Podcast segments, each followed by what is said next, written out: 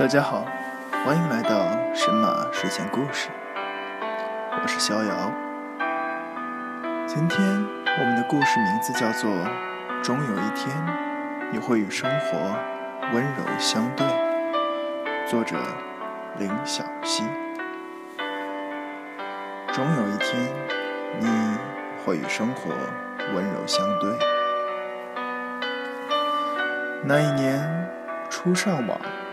喜欢上了一个人的文字，那个时候还不知道怎么打印，便买了大大的笔记本，一个字一个字的去抄他的网络日记。每天下班后到网吧里，周围全是 CS 射击和视频聊天的声音，没有人理解我所做的事。记得有一次。鼓起勇气给他发了一条站内短信，大意是我对他文字的喜爱云云。短短的十几个字，写了又删，删了又写，居然用了一个多小时。点击发送的那一下，还莫名其妙的脸红了。后来，笔记本。被一篇一篇的文章填满，每天晚上与他的文字相伴，整个世界里都是他的喜怒哀乐。读到欢喜的句子会笑起来，读到感伤的段落则会簌簌落下眼泪。一遍一遍的用指肚去触摸那些字迹，然后。揣测文字背后的故事，心里是难以表述的痴迷。再后来呢？再后来就没有后来了。直到前些年搬家，在一摞旧书里看到那本笔记，厚厚的一本，落着厚厚的灰。于是翻开来看，哦。我已经不喜欢看这种类型的文字了，可是是从什么时候开始不喜欢的呢？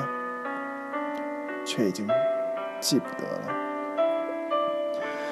就像当初的笔记那样的桀骜飞扬，是什么时候开始变得温柔圆润，与曾经判若两人的呢？也已经不记得了。还不到二十岁的年纪，一场文字的暗恋，风一吹就散了。只是那个过程依然清晰，仿佛笔记本里的斑斑泪痕，不被时间淡化，依然承载着无言的爱意。这就是那时候。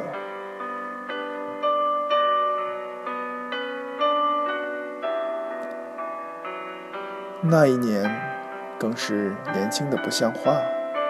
在湘江边的一所技校学电脑，有一个说喜欢我的男生，在我生日的那天晚上，专门送来一盒录音的磁带和一块随身的玉佩，以表达心意。但是，当时我捧着礼物，心里……又恐惧，又讶异。我觉得他比我大那么多，都二十好几岁了呀，怎么可以？喜欢我的人，不是应该与我一样青春年少的才好吗？他约了我在江边见面，我带着磁带和玉佩。夜奔而去，只为去拒绝他。我的脑袋里幻想着电视剧和小说里的桥段：女主角去拒绝一个人，恶狠狠、气呼呼、咬牙切齿，说出来的每一字、每一句，都像是刀子，只将对方伤得体无完肤。最好连卷土重来的机会都没有。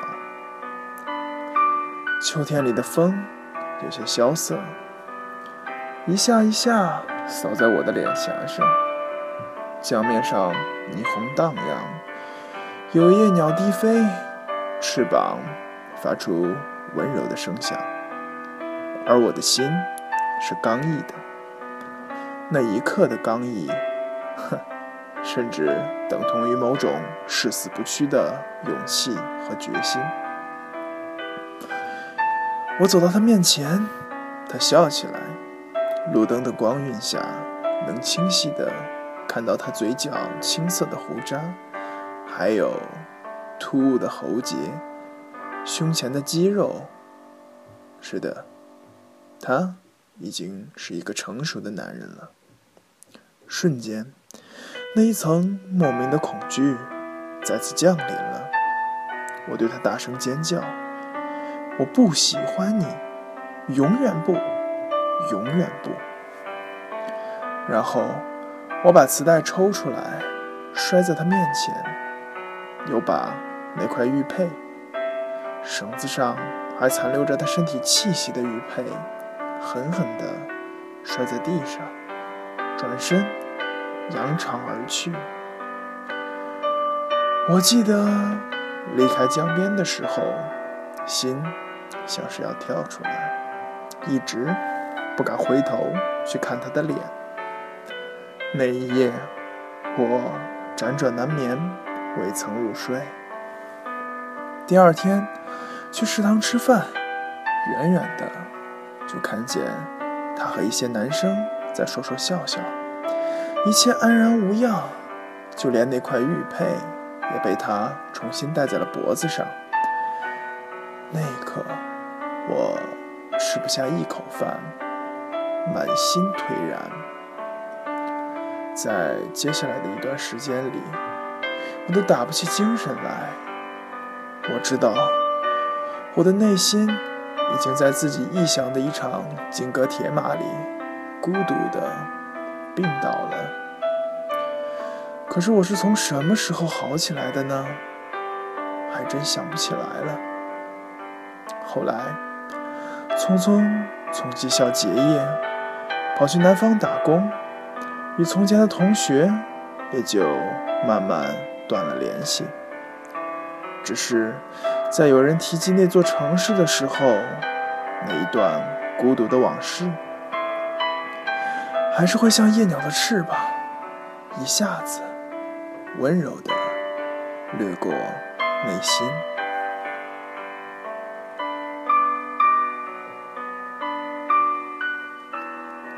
那一年，在月光如水的夜晚，一个人绕过白雪覆盖的操场，只想去他的寝室。看一看他的床铺，想象他熟睡的样子。那一年，翻过十几里山路去取他的一封来信。野蔷薇开得漫山遍野，心里的花也开得漫山遍野。打开信后，捂在胸口，舍不得一口看完。为了买一种好看的信纸回复，可以汗流浃背的跑遍小镇的街。后来呢？时间过得那么快，后来很快就到了现在。现在陪在身边的人，却是另外一个他。有时候会争吵。有时候会负气，于是经常会想起与他之间的那些清白如玉的过往。彼时的他温良沉静，有着孩子一般的笑容，会省下下一个月的工资给我买礼物。想一想，心就会柔软下来，然后。日子继续过下去，你也曾在青春的年代里奋不顾身的痴迷过某一个人、某一件事，或者某一种时光吗？你也曾无心伤害，也曾以一种信念孤独的坚守对青春的深忠诚吗？你也曾闭上眼睛。感受过生命之河在头顶流动的声响吗？茫茫世事，重重山水，仿佛只是一个转身，很多事都没了结局，很多人也都没了消息。唯有过程，念念不忘。也正是那些过程中的酸楚、艰辛、美好、咸苦。构成种种况味的人生，念念不忘，犹如回甘。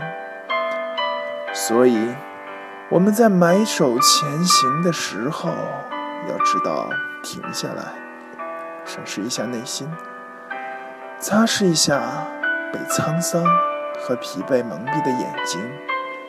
我们终将有一天，会与生活握手言和，温柔相对。后来呢？后来啊，就到了暮年了。